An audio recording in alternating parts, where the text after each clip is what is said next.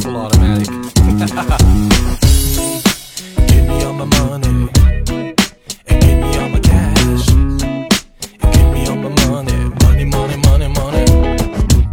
不管我赚到多少钱，我脑袋不会变，因为我自己看到太多人变得太贱。我不会在乎地位，我只想保护罩杯，让他们早点退休。我永远不会累，我有很多计划，我永远不会作罢。我付出的辛苦就是我成功的代价。我越忙我越爽，我还干嘛放假？有 Jason，跟他们讲一下。不知不觉，我赚了好几个一百万，这职业是一辆接着一辆的换，每天跟马子出去玩，口袋总是摆着好几万，好像我是 King of 台湾 baby，You got believe man，这个世界只要拥有热情，你就可以拥有一切，但金钱和权力都掌握在你手上，我相信你也可以感受到它的力量。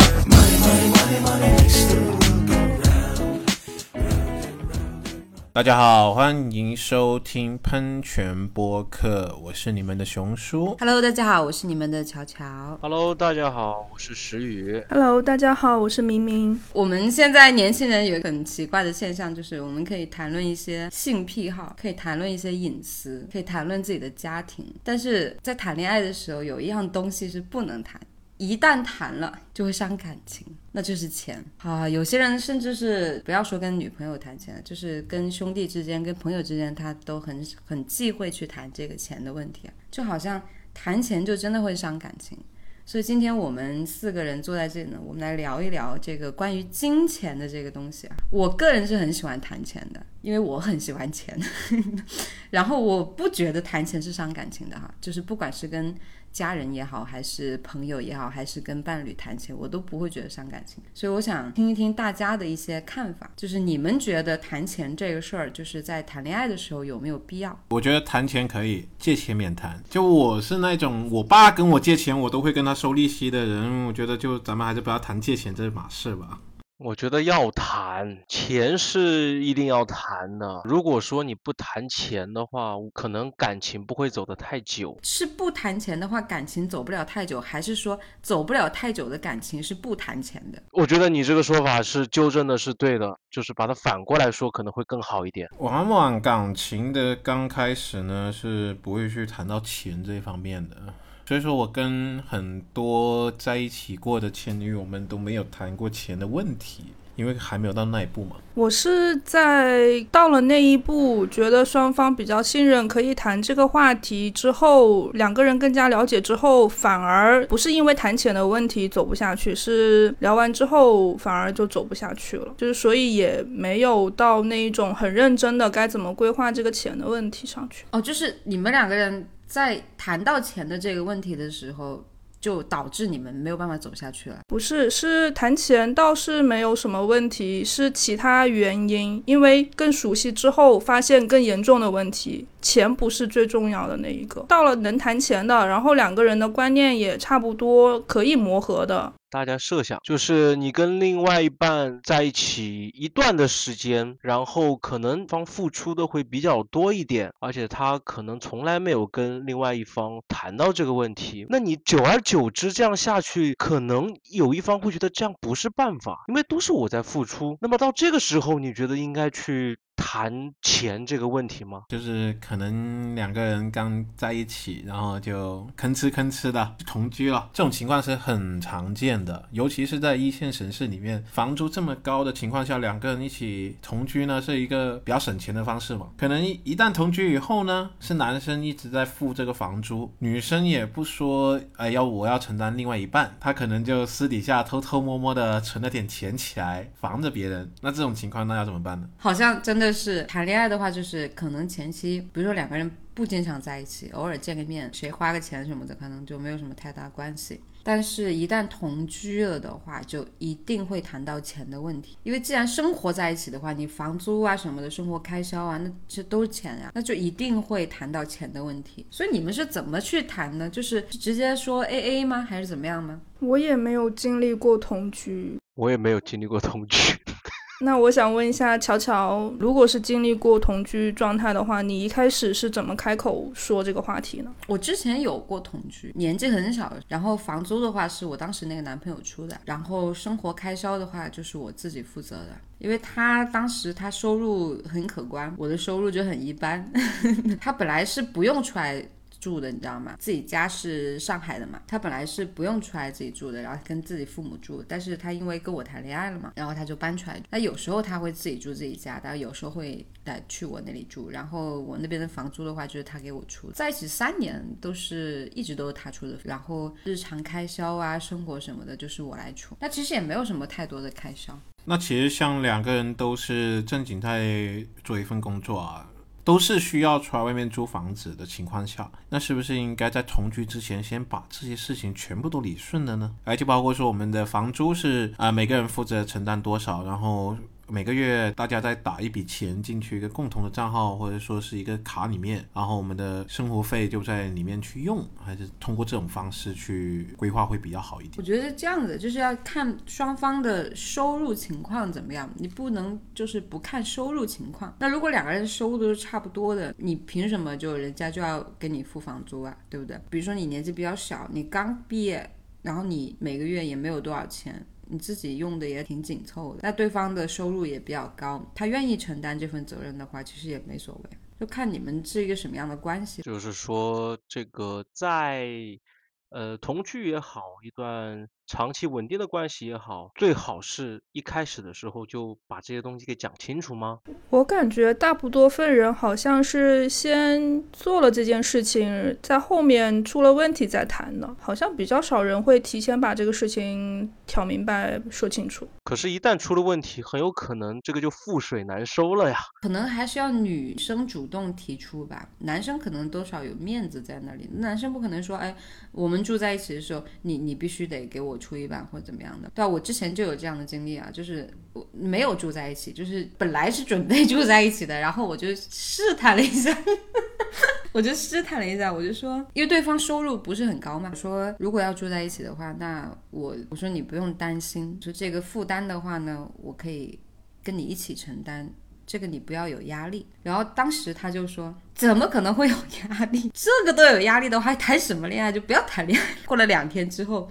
跟我说，你看，其实我们两个人如果 A A 房租的话，我们可以租个更大的。 所以其实就是我能理解这种感受，你知道吗？就是他内心其实是有压力，但是他他是故意碍于面子，他是他没办法讲的。但是如果说你自己能够自觉的讲出来的话，其实对方会觉得稍微舒服一点，而且对方也会更好去讲这件事情。而且对方还觉得你很善解人意。确实是这么一回事啊！我之前也有过类似的经验，也有一个女生啊、呃刚开始在一起的时候说，哎，我们到时候可以一起住，然后我们的房租可以一人一半，然后这样大家也比较省一点。然后当时呢，我也没有怎么样的回应。当时我听到以后呢，我就会觉得，嗯，整个心情就很愉快，你知道吗？就是感觉有被重视到那种感觉。虽然说后面也没有这么一回事发生过啊，就作为一个男人来讲的话，如果你大概知道他的一个收入多少，你就会知道说这个东西对于他来说会不会有压力。比如说他一个月可能就收入三千，然后这个房租他要两，那你就可想而知，如果你们两个人要住在一起的话，那么他肯定就会面对很大很大的压力了。他每个月对吧，他的收入。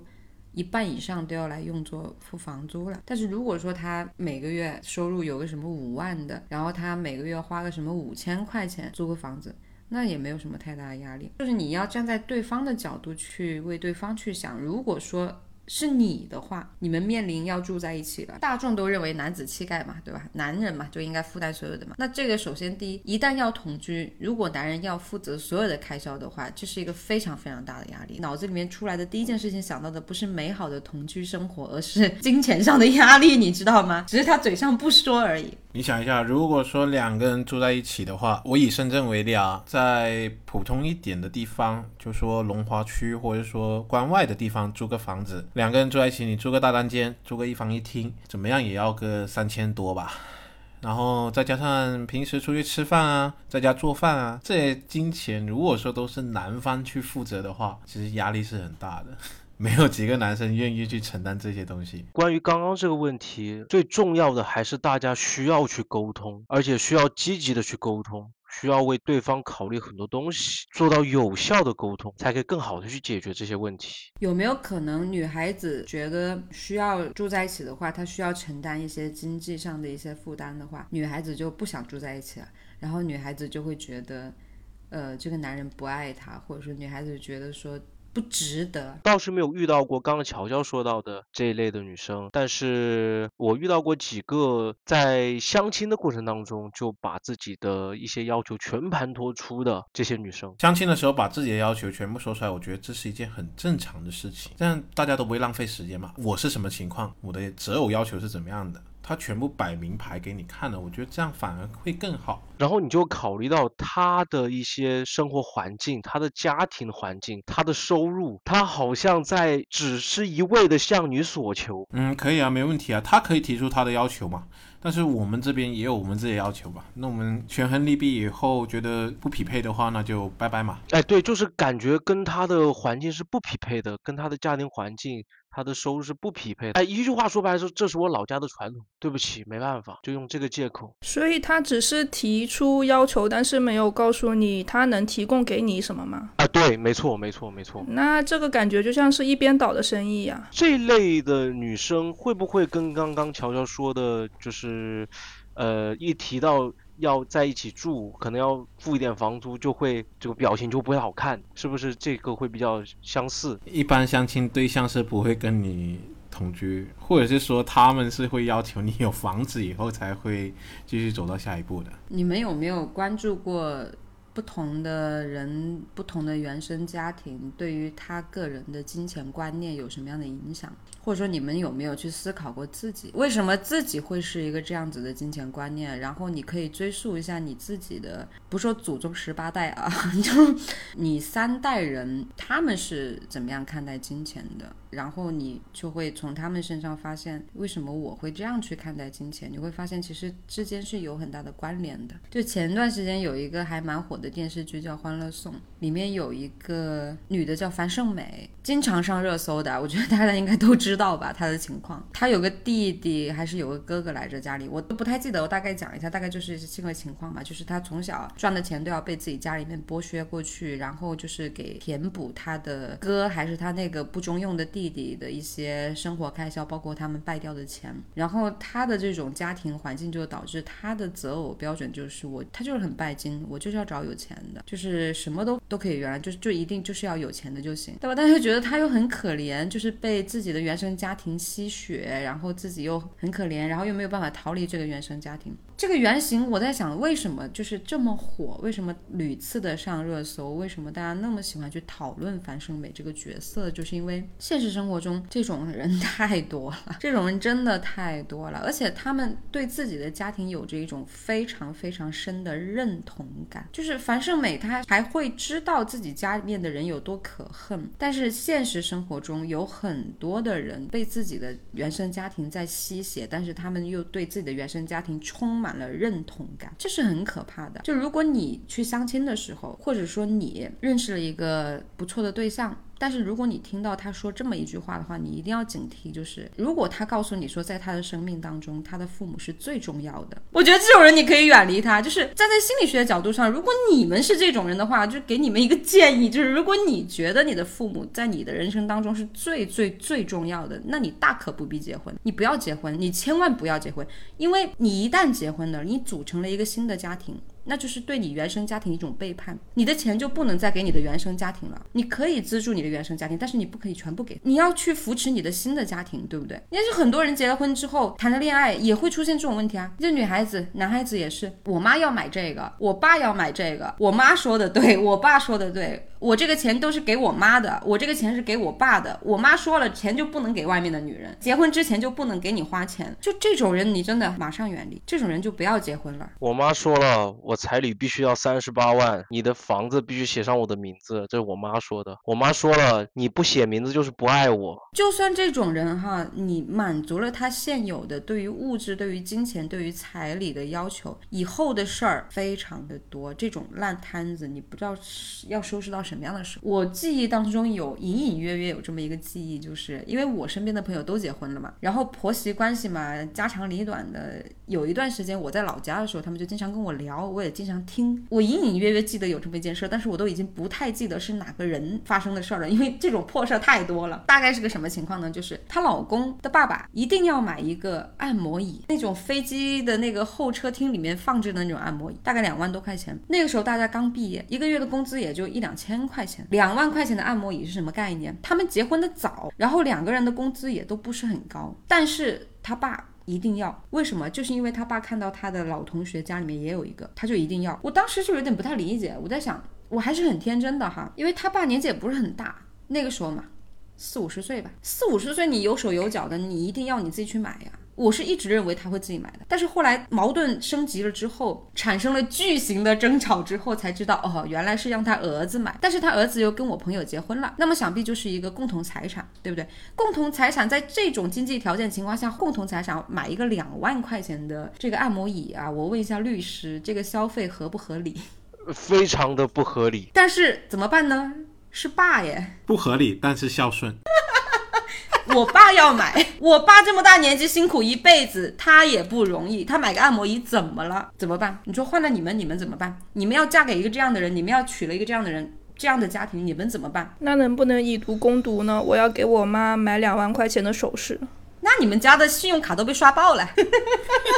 那你跟你老公两个人都要去裸贷了，问题是已经结婚了，他就是共同财产了。他不管是花两万块钱花谁的钱，这都是他们共同生活的一个基金啊。而且啊，就像刚才乔乔说那种情况呢，其实，在我们国内大部分传统家庭里面是很常见的，尤其是在广东的某个地区啊，他们很流行那种大家长模式，就是结完婚以后呢，他们不是两个小口子搬出去外面住，而是住回去家里面的，家里面掌权那个人还是他的爸或者是他妈，是他爸妈说了算，他们不是再去组建一个新的家庭，是那个女的融入进来，所以说这种情况的话，女方是会过得非常的憋屈。 而且刚刚那个故事，你有没有觉得一种感觉，就是好像公公这个角色像一个小孩子一样的，我就是要，我不管，我养你这么大，你就是得满足我，我就是要买。小孩子就好像是一个家长一样的，不停的在喂养他，不停的在塞。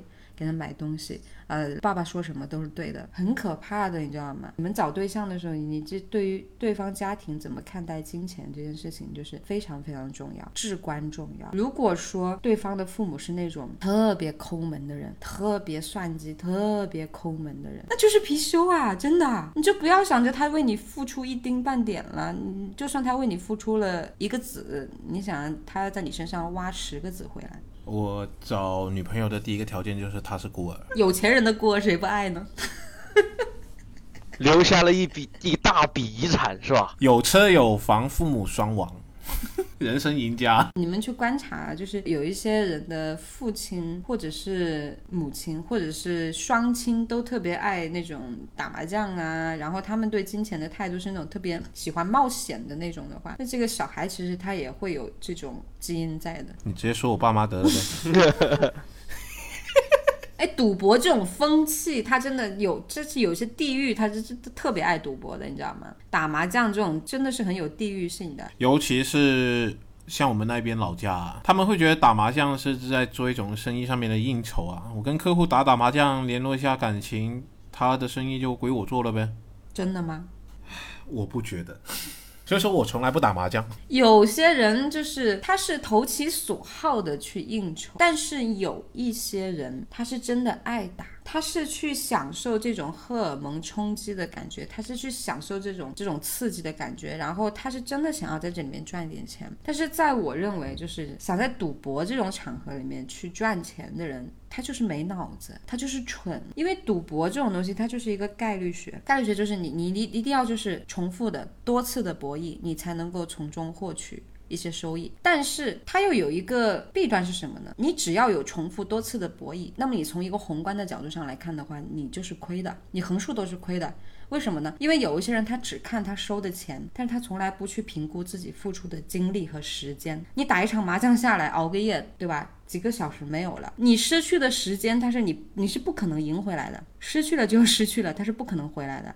所以你怎么看怎么看这件事儿，它都是输的。所以我为什么说喜欢赌博的人，想在赌博中去赚钱那些人，其实就是蠢，就是傻，没脑子。我很不理解喜欢赌钱的人。真的，你让我打几个小时麻将的话，我只会觉得很困，我不会觉得很亢奋那种状态，我只会想赶紧把这个牌局结束掉，我好回家睡觉。还有另外一种也是跟赌博差不多性质的，我见过一些男性他会喜欢赚快钱，他一旦有一次机会赚了快钱，是一夜之间涨个几万的那一种，他就会一直想要持续的不断的重复这个快感，然后不断的往里面投钱，然后直到自己本来存款就没多少，然后结果就负债。因为我有一次参加一个很奇怪的聚会，就发现里面很多人都是这个样子的，几乎在场的所有人都是赚快钱的状态。买股票啊，买比特币啊，这些人他们都会觉得说，哎，我可以一夜暴富的。我说的是一些散散户的心理啊。当然，如果说你是一个专业的操盘手的话，那这个话当我没说。 还有一个问题啊，就是其实在座各位大家都将近三十了嘛，多多少少都有过相亲的经验。我想问你一下，你们有没有试过说约了对方吃饭以后跟对方 A 一下这个饭钱这个事呢？我是真的没有过，但是但是你想过，我想过这个问 题，对我很想尝试一次，我想看看对方的是什么样的反应，我想做一个田野调查。你听我的逻辑，就是我为什么要他 A？因为我们坐下来，我们相亲，我们第一次见面，可能世纪佳缘网或者是什么呃线下的一些相亲的一些机构啊，呃推了一个女孩子过来，说好我们见一面，我们吃饭，我们吃完饭，吃完饭我聊完了，我发现她好像跟我非常合不来，我觉得我见完她这一次，我不会再见第二次，我们只有一面之缘，我让她 A 一个饭钱怎么了？我接受的家庭教育不允许我这样做。当然我没有试验过，我会去网上找那个打折券或者团购券，稍微有一点优惠这样子，我会这样做。 我觉得吃饭买团购这件事情的话，不是什么丢人的事情啊，这是精打细算的事儿，这是可以的，这是没问题的。我一般是如果一起吃饭的话，第一次见面吃完饭，如果还能聊，他先付饭钱嘛。如果还能聊，我我们还是会去，比如说甜品店啊，或者其他一些店，或者是看一个电影。那这一部分钱我是我会来出的，一般都是这种。另外一种方式，嗯，不能算 AA 吧，但是也可能付一个百分之五十六十这样，就是跟他付出的那一笔金钱来算的话，我接受不了 AA，为什么当场就要 AA 啊？我就问你，你他妈明天是死了吗？是你明天死了，还是我明天死了，还是你这辈子不打算见我了？是怕我吃了这顿饭就跑了吗？没有思雨刚才他说的那个情况呢，就是他不打算跟对方再继续交流下去，不打算跟我交流了，我更不会 A 给你了，去死吧！ 亏死你！我可能收完钱我就把你删掉了。天哪，是什么样的人会跟诗雨相亲？我真的很期待看一下。我没有做过，但是我觉得这是一件，这是一件我感觉对我来说是一件很奇特的事情，就是我很想尝试一下。我觉得吃饭是这样子的，我一个人吃饭我也要吃的，对不对？两个人吃饭多一个人其实也没所谓。但是如果说要 A A 的话，我肯定觉得这个就让我觉得很不舒服。就像我刚刚讲的，为什么你当场就要跟我 A A 呢？对吧？你是打算明天不见我了，还是打算过两天你就英年早逝了呀？来日方长，什么叫来日方长？我是一个很慢热的人，就是如果我觉得跟你可以做朋友，或者说可以持续的发展，那么就好像刚刚明明讲那样的，那可以看电影啊，对吧、我会把电影票先买好啊，或者说喝咖啡啊，我可以买咖啡啊，可以买茶呀，或者什么都可以啊。或者说生活当中更加的越来越深入的了解之后，有时候寄个什么小特产啊，寄个什么一箱水果呀、啊，买个什么小礼品啊，这个都是很正常的事情的，那都在那儿的呀，对不对？不是说一定要说我当下我吃饭我就一定要 A 出来，就搞得好像明天大家都会死一样的， 就是把这个线拉长一点。来日方长。就算你刚开始，你第一次相亲，你跟他那，你觉得这个人不适合谈恋爱，或者不适合持续的发展，那有没有可能成为朋友呢？就我的前提就是没有可能，什么都没有可能。如果什么都没有可能，为什么又会到相亲的那个地步呢？就相亲之前，我觉得大家还是好好的筛选一下，毕竟大家都挺忙的。而且我就建议大家第一次见面的话，就不要吃饭了，喝个茶，喝个东西什么的。你们有没有发现吃饭这件事儿其实挺亲密的？我记得有一位老师跟我讲，他说你知道人的关系是建立在三个上的，什么叫三个上？一个是床上的，就床上睡得来。第二个就是吃饭的桌上的，就是吃饭吃得来；还有一个就是钱上的，钱上的观念能合得来。这三个上能合得来，那么才能持续的发展。所以其实吃饭是一个很亲密的事情。你会跟不熟的人天天在一起吃饭吗？不会吧。所以大家第一次见面就不要就直接迈入到这么熟悉的一个饭桌上吃饭这个步骤吧，好吧？就是喝个茶什么的，大家也花费不多，呃也没有什么压力。对啊，还有一点就是吃饭的时候，其实你的吃相啊，还有你喜欢吃的菜啊，还有你的各种，其实我觉得还是要熟悉一点的人，你才能放得心下来去胡吃海喝，吃得开心。这样，如果是陌生人的话，可能这一段饭局会吃得很拘谨。我之前坐班的时候，中午吃饭的时候，我都是拒绝跟同事一起吃饭的，就是因为我把这个私人的吃饭的时间看得非常的重。其实我刚刚说的这些事儿啊，其实大多数的相亲市场里面都会出现这些问题，就是被红娘安排到说，哎，这个女孩子不错啊，什么什么工作啊，长得又漂亮，感觉人又挺大方，你们见一面吧，微信推给你，你们吃个饭怎么样？他微信推给你的时候，你就可以跟他去聊这些话题了，聊得来的时候，你再约出来吃很饭。有可能是微信都不推，直接说说女孩子想去哪吃个饭。我觉得其实这些事儿都是存在的。啊他是饭托吧？这样就很像拖啊！ 绝对是饭托。你连微信你都不催过来，我怎么跟你聊是吧？就直接见面吃饭，那搞得很封建迷信啊，没必要嘛。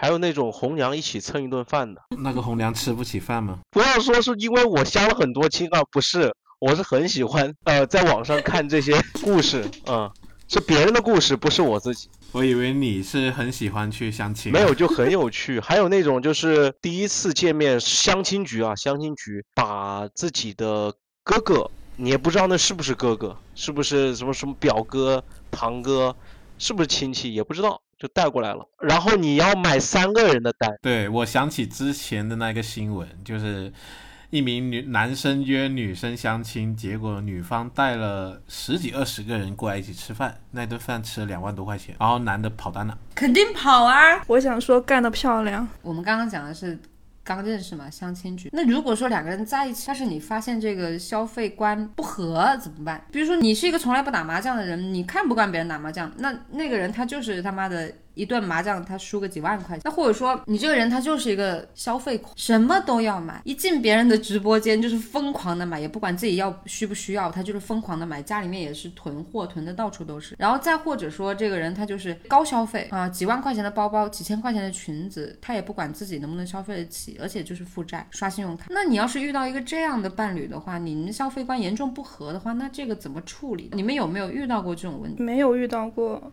我有听一个事情啊，就是一个男生，他一开始就是喜欢那个女孩子的外表嘛，会觉得她特别漂亮，然后也特别会做人，什么事情都处理的挺好的。然后交往之后，他就开始说这个女生总是买包啊，总是这个那个。然后其实我想说，你一开始就看中别人这一些用金钱堆出来的效果，然后你交往之后，难道别人会降低他的消费吗？其实谈恋爱一开始你就应该意识到自己的需求，然后不可能说你熟悉之后需求又变了，然后别人也得变。我觉得啊，如果说只是想谈个短期的关系，可能半年一年也不打算结婚的话，那对方是什么消费观影响不大。但是如果说你是奔着结婚去的话，那这个问题就很大了。那结婚以后是共同财产嘛？那你看不惯别人拿你们的共同财产去买一个包几万块钱，是吧？疯狂买买买，或者说拿你们的钱去打麻将，一个晚上输个几万块钱，那这个时候那你要怎么办嘛？赶紧跑！我觉得首先第一要先了解自己的消费，你，所以我刚刚就想说。有没有看过自己三代人的消费观念是什么样子的，然后再结合起来看看自己的消费观念，先了解自己的消费观念。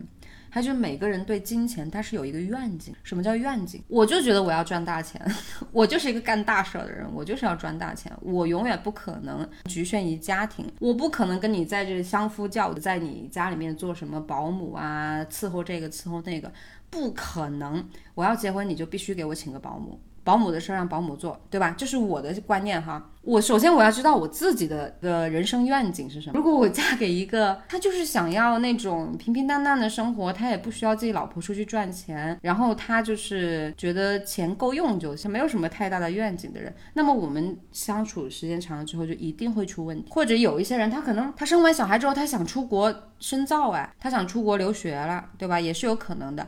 但是你的伴侣可能就觉得你都已经生完小孩了，你就应该好好在家里面做家庭主妇，你还想着说什么出国呀？根本想都不用想，那这个也会出很大的问题。很多人在一起的时候，就根本就没有谈过这个问题。比如说你，你觉得你以后对自己的人生规划是什么样子，对吧？你你是觉得你一辈子都会打工呢，还是觉得你你你需要想要自己创业呢？这个东西是一定要谈的，一定要问的，因为你可能跟他谈恋爱的时候，他还在打工，他还在上班，对吧？但是你们结了婚之后，他突然间他想要创业了，那他就要拿你们共同财产出去创业， 那你愿不愿意跟他一起背负这个压力呢？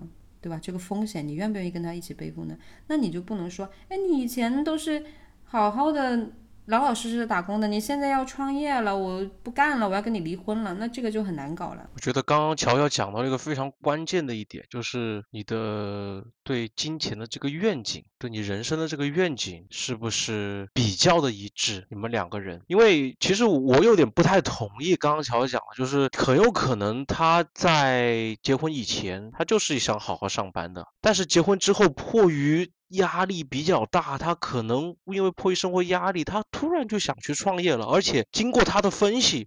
他可能觉得这是一个不不错的机会，他提出来，呃，我可能要动用一下我们某些资金。这个应该不是说这个你在结婚前就能够去预期得到的。但是我觉得你们共同对生活、对你们以后的生活、以后的金钱的这个愿景，如果是偏一致的，我觉得这个是没有问题。多多少少还是能知道的，就是你自己内心有没有一种觉得自己一定要闯出一片天的那种，还是说你就是打算摆烂，一直摆烂？比如说你要是失业了，你还可以再找其他的工作的，你不一定就是要要去创业的，对不对？而且我跟你讲，就算是这个人他现在在上班，他是想摆烂还是想创业，你是能看得出来的。真的想创业的人，他可能现在哎有一份稳定的工作，但是他可能在业余的时间里面，他还是会去做一些副业啊，或者说再去学习进修的。他整个人的状态是不一样的，你是能看得出来的。我一直在强调说，每个人对金钱的愿景、对金钱的看法非常的重要，是因为这个东西是基本盘，它是不会变的。就好像我们刚刚讲说，你虽然现在在工作、在打工、在上班，但是你内心就是有一团火，你觉得你自己就是可以闯出一片天的。只要一旦有机会，你就是愿意去闯的。这个就是你的基本盘，它是不会变的。有些人哈，就是有一些人喜欢说这样的话，就是没什么钱，吃喝嫖赌。他会说，那是因为我现在没什么钱，等我有了钱，我一定会干一番大事业，我才看不上吃喝嫖赌了。我告诉你，放屁！他有了钱之后，他肯定会吃喝嫖赌的更大，他一定会玩的更大，因为吃喝嫖赌就是他的基本盘。吃喝嫖赌就是你没有钱，不是吃喝嫖赌的理由啊，对不对？有些人没有钱，他还是很努力的工作啊，很努力的上班，想办法赚钱呀、他也不会吃喝嫖赌啊。一般这种人的话，他有钱了之后，他也不会吃喝嫖赌。所以就是一个人的基本盘是非常非常重要的。就好像我们刚刚聊到的那个问题，就是刚刚熊叔说到的，说有人炒股职业的这个操盘手，呃，但是你会发现他是有些人是认为他自己是职业的操盘手，他是坚信我能在股票市场里面挣大钱，他坚信，但是事实上他好像没有那个能力，但是他另外一半呢又是一个比较平稳的一个工作啊、可能在某个机关单位，可能在某一个企业非常稳定的一份工作，那我觉得这两类人一结合，可能就会出问题的。一般来说呢，只有金融从业者才能算是操盘手啊。 如果说是散户的话呢，他只能算是在赌钱。那两个人就应该互相谈一下，比如说你只能用我们共同财产的一小部分，或者是怎么样一个几成的钱吧，拿去炒股，然后剩下来的我们应该怎么规划？这个东西肯定是可以去商量的，但是就是说，在我们择偶的时候，它是可以有很大概率是可以去避免的。就我为什么会那么喜欢谈钱这个东西，其实可能也跟我家庭是有关系的。我妈的第二个老公非常有钱，但是我是看着他有钱，然后到家道中落，然后去年的时候他去世了。他有钱是什么呢？就是他也确实是靠自己的努力赚了钱，然后人也很大方，很讲义气。然后你知道，人一有钱的时候呢，身边就是会经常围绕着一些猪朋狗友，你知道吗？然后就是吃喝嫖赌，所以就是我刚刚讲为什么基本盘那么重要呢？就是他再有钱都敌不过他那些朋友叫他吃喝嫖赌啊，然后什么什么，然后就败了很多钱。败了很多钱之后呢，然后我妈就看他这样子，好像也是烂泥扶不上墙了嘛，然后就跟他离婚了。离了婚之后，然后他就一路荡一路荡到底， 一路荡到底，房子也卖掉了。前几年的时候，我最后一次见他，他在我们老家开了一个小小的麻将馆，就是到了这种程度，他还在吃喝嫖赌， 他还在开麻将馆。然后去年的时候就收到一个消息说他去世了，是病逝的，然后年纪也不大，六十岁，比较惨了、就是他去世的时候床前没有一个人送到终。就这个事儿其实特别启发我，我有时候我经常想，因为他小时候对我还挺好的嘛，然后我就经常会想。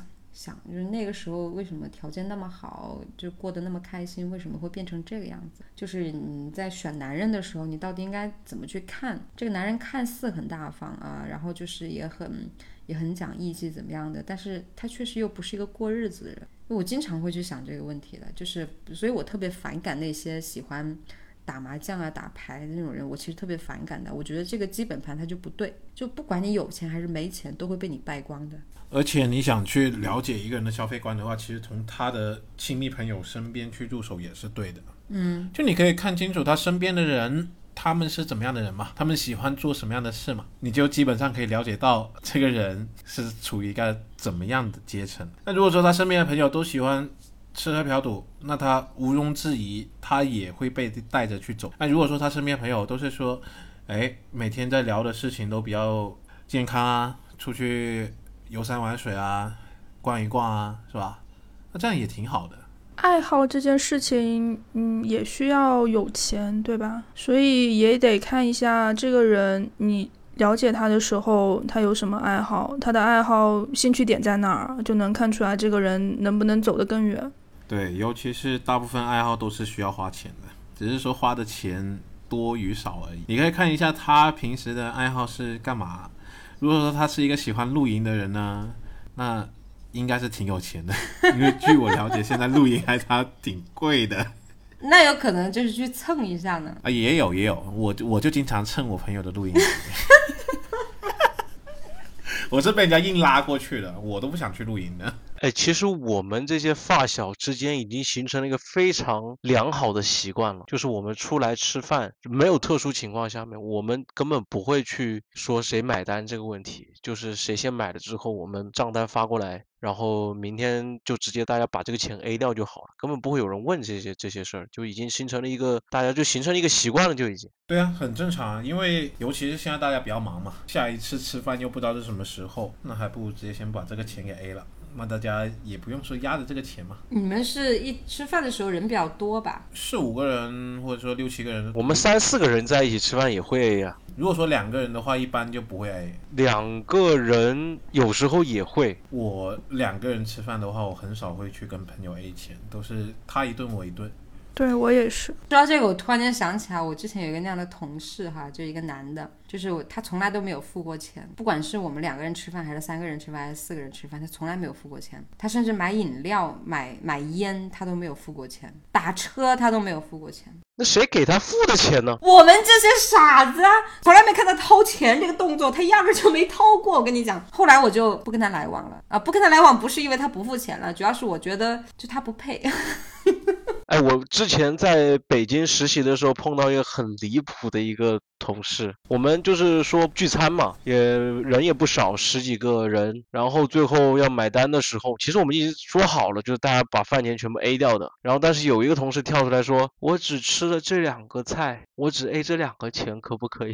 这两个菜的钱可不可以？我当时听到哇，什么 what the fuck？就很离谱，真的很离谱。这种情况确实挺离谱啊！ 这种人的话，一般我不会再跟他吃第二顿饭。他这个话一出来，估计以后聚餐也不会叫他了。我一直是觉得，如果一个人他总是很小气，总想去占便宜，他很注重金钱，但其实到最后，金钱是不会看重他的，就是他会败掉一些机会。就像你们刚刚说的，以后也不会带他出来了。他想要可能，也许饭桌上面能谈成生意啊，或者多认识一些朋友啊，就没机会了。有的人他没想那么远的，包括我其实之前有一个女性的小圈子，然后我们几个女孩子经常在一起玩的，然后我们都是挺自觉的嘛，就是基本上都是轮流请客的。有时候一到了什么，特别是过节的时候，我们老家特别兴这一点，就是一到过节的时候都大家都轮流请客这样子。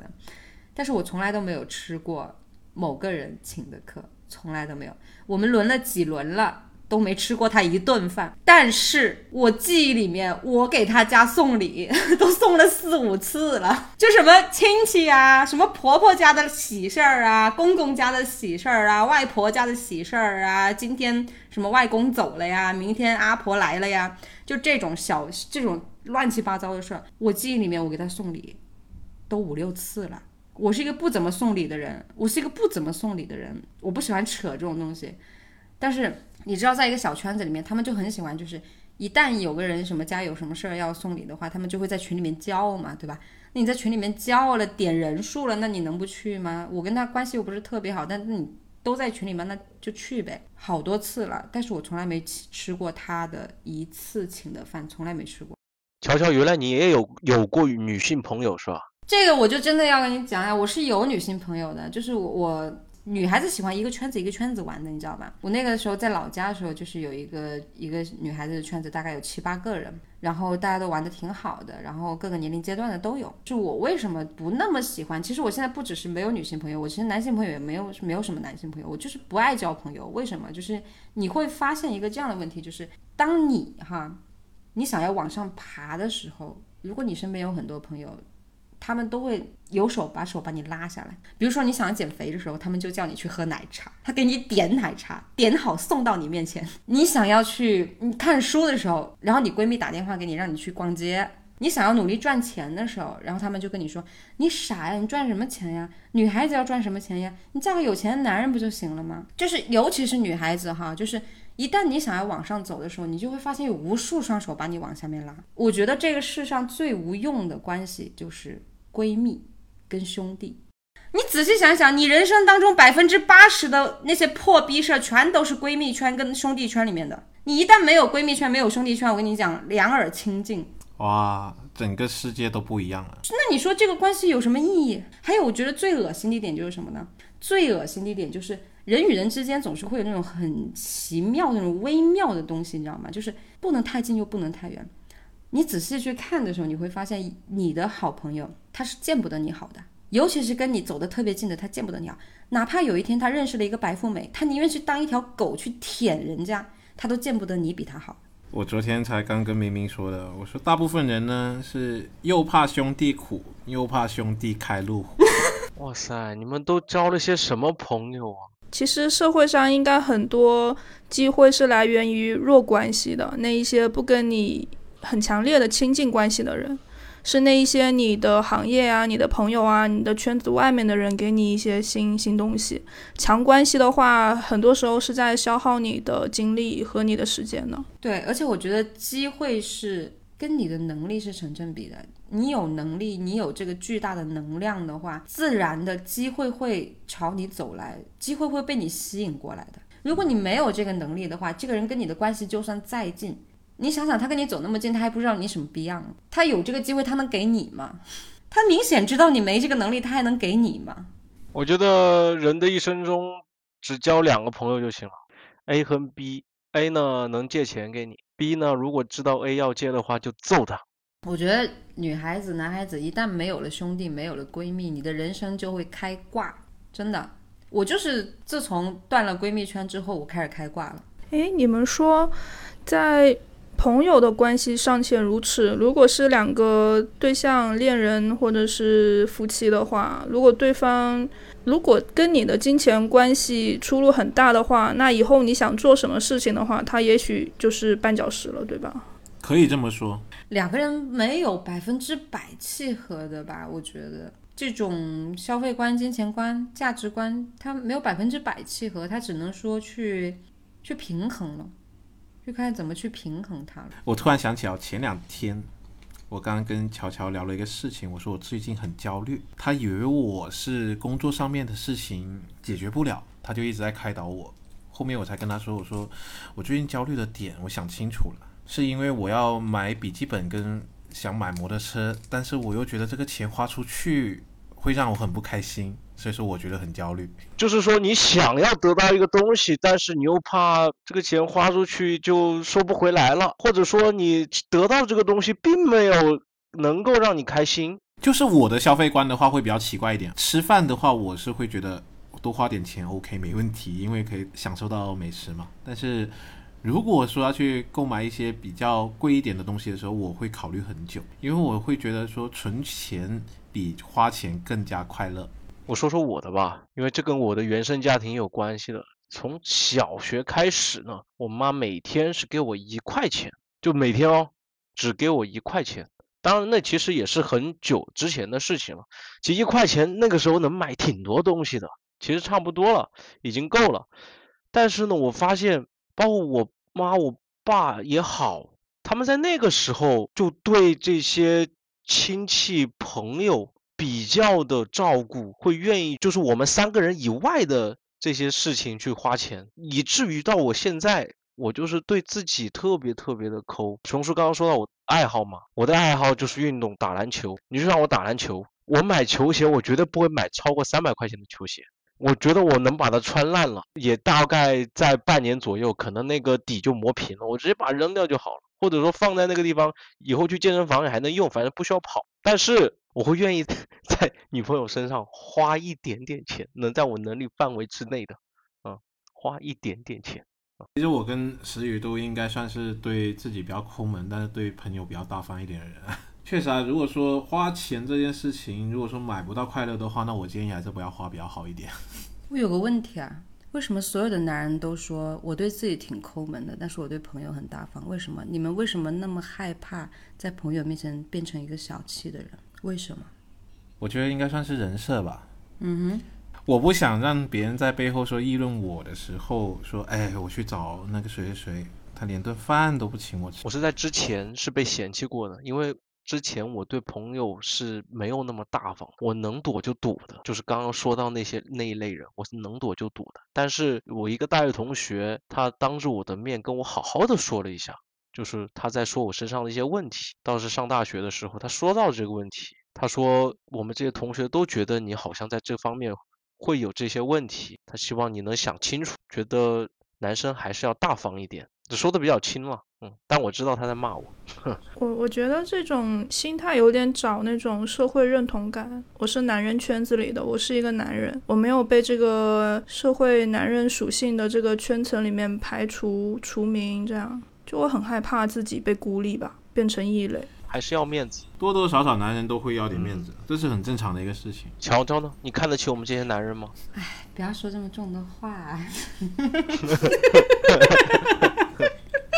我挺爱自己的，我是一个特别自私的人，就是我会，我愿意花钱来爱我自己，就是我觉得这个事儿能让我升职， 让我自己觉得爽、舒服、开心。因为现在年纪不一样了，也年纪小的时候可能喜欢的东西，就是能够用来让自己开心的东西，跟现在能让自己开心的东西它不一样了。所以其实现在的物欲也没有以前那么强。我现在就是我特别愿意在一些，比如说买课上面花钱，考证、买课，然后做医美，然后健身、买书、买一些对于工作有用的一些设备什么的。其实这我我是很愿意为这个上面去花钱的，而且我。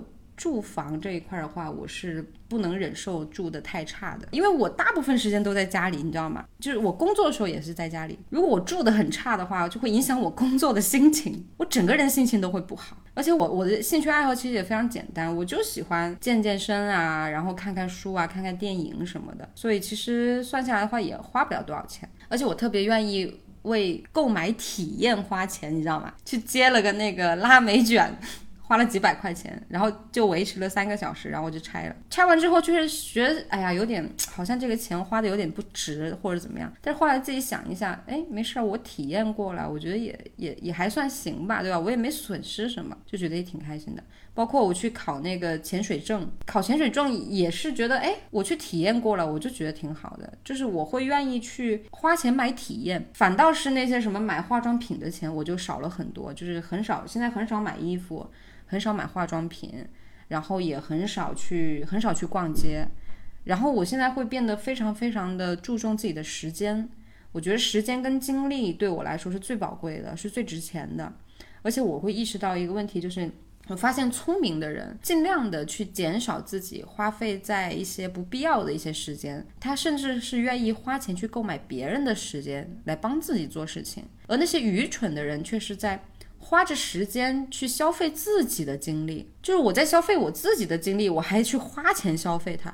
就我觉得这应该就是聪明跟愚蠢之间的区别吧。所以这么多年，我其实也对于金钱观念这些我也有很大的成长嘛。然后我也很喜欢那种存钱的那种感觉，花钱我觉得很爽，存钱我也一样觉得爽。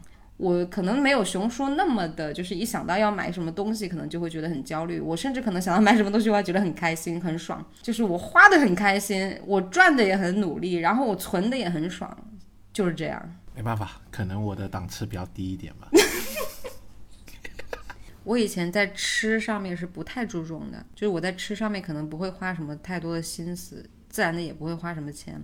但是我最近我发现，就是我在吃上面开始讲究的时候，当然在吃上面也花了相对的钱，但是我的生活质量提升上去了。其实我觉得有一些钱它是值得花的，它是可以花的。尤其是购买厨具啊，或者说一些比较好一点的食材，真的你做了一顿特别好吃的饭的时候，你会觉得哇，你整个人生没有白来。尤其是买摩托车，啊熊叔，买车我已经不强求了，这个能让你生活质量提升的东西，我觉得还好，我现在有车开。体验感，体验感。我刚刚在思考乔乔的话嘛，我就发现那一种让自己生活变得更好的、比较好的一些体验感，或者是你你买完这个东西会让你心情特别好，只要你时不时能用到它，你心情好了，你做什么事情都会很顺。然后刚刚也想到乔乔的那个底盘那个事情嘛，我就觉得你的底盘跟你的消费是统一的，你以后一定能做成大事的， 它是一条线的。借你吉言，我也有一段时间是跟乔乔的，嗯，感觉差不多的。就是以前年轻的时候会想去，就消费欲比较强，会想要买好看的衣服啊、好看的化妆品啊，然后包括护肤品啊什么的，都买的挺贵的。那后面年纪越来越大之后，就发现这些东西已经没有那么强的欲望了，反而就是自己在家里面看电影、画画。或者是看书这种事情，会让我自己更开心一点。已经脱离了世俗的欲望。对，我觉得明明算是一个物欲比较低一点的人，就是通过他的穿着打扮也好啊，包括他的生活态度啊，都能看得出来，他是一个物欲比较低的。行吧，那我们今天也聊了这么多了。如果说大家希望我们继续聊一些什么样的话题，也可以在我们的频道下面给我们留言，我们也会去筛选出来，然后去聊一下。大家也可以在评论区里面啊，就着我们这个主题的话呢，也可以顺带思考一下啊，你自己的消费观是什么样子的，你自己对自己未来的期望又是什么样子的，对吧？大家也可以就是说借着这个话题思考一下自己的人生，或者说也可以在评论区里面跟我们互动一下啊，你的消费观念是什么样，或者说你有什么省钱的小妙招， 嘿也可以跟我们分享一下啊，大家都一起交流交流，行吧，那我们今天就到这里吧，拜拜。拜拜。拜拜拜拜。 I'm about that guala. I'm about that guala. About that guala. Everybody in the streets might know. Bitch, I'm about that guala. Honey got green like Papa. Rock City spend dollars. Are you hoes weak? I be shopping at Chanel and Prada. Make it all disappear like Tada. Ooh, we hit the club, it's a movie. Your boyfriend stay acting like a groupie. He love it when I call him Papa. Girl, you a bum bitch. So if he broke, tell him bye bye. Hasta la vista, baby. I'm ballin', you still on the bleachers, baby. Be a boss ass bitch. I'll teach you, baby. Yes, queen, honey G. Nice to meet you, baby. Uh, eat good, suckin' shrimp and pasta. I'm addicted to the money, I cannot stop. Sound hard and it kills y'all. Guala guala, dollar dollar bills, y'all. Get dollars, get get dollars. I ain't fucking with it if it ain't Bob Walla. Get dollars, get get dollars. I ain't fucking with it if it ain't Bob Walla. I don't know about these hoes. How to get money, you broke. Ball out there, where did I go? Everybody in the streets, they know. I'm about that guala. Bitch, I'm about that guala. All about that guala. I'm about that guala. Bitch, I'm about that guala. All about that guala. About that guala. I'm about that guala. About that guala. Everybody in the streets, they know. I'm about that guala. Hoes get nada. Whole team meeting got cheese and enchiladas. Money talk, eat Vinox. No stress, no sweat, like a motherfucking sauna. Know you saw us in the club, more shots than a saw off. Ain't nothing in the closet, knock off, knock knock. Who there? Get your girl dog. We all live in Toronto. Roll up, snuck a O with a West Coast Cali. Move from the hood to the valley. Part three backyard, don't act caddy. Get dollars, get get dollars. I ain't fucking with it if it ain't Bob Walla. Get dollars, get get dollars. I ain't fucking with it if it ain't Bob Walla. I don't know about these hoes. How to get money, you broke. Ball out there, where did I go? Everybody in the streets, they know. I'm about that guala. Bitch, I'm about that guala. All about that guala. I'm about that guala. Bitch, I'm about that guala. All about that guala. I'm about that guala. I'm about that guala. Everybody in the streets, they know. I'm about that guala. Talk money, talk dollars. Snap back, pair of Mark Jacob visors. Your girl see me, then she vanish like voila. Treat these boys like sons, I'm your father. They know, they know when I came through. Chicks screaming, nigga, may know. Let me get my wild on, style on, spending thousands. In a club with a crown on, I be in my king ways. Black Rafe, high king play. Roll with a king, baby, even if they hate me. Real niggas shine greatly. Shirt smelling like cocaine, honey bout dough. I don't know about these hoes. Money falling out my clothes. Know what I holler? Everything about my dollars. All day about my guala. Get dollars, get get dollars. I ain't fucking with it if it ain't Bob Walla. Get dollars, get get dollars. I ain't fucking with it if it ain't Bob Walla.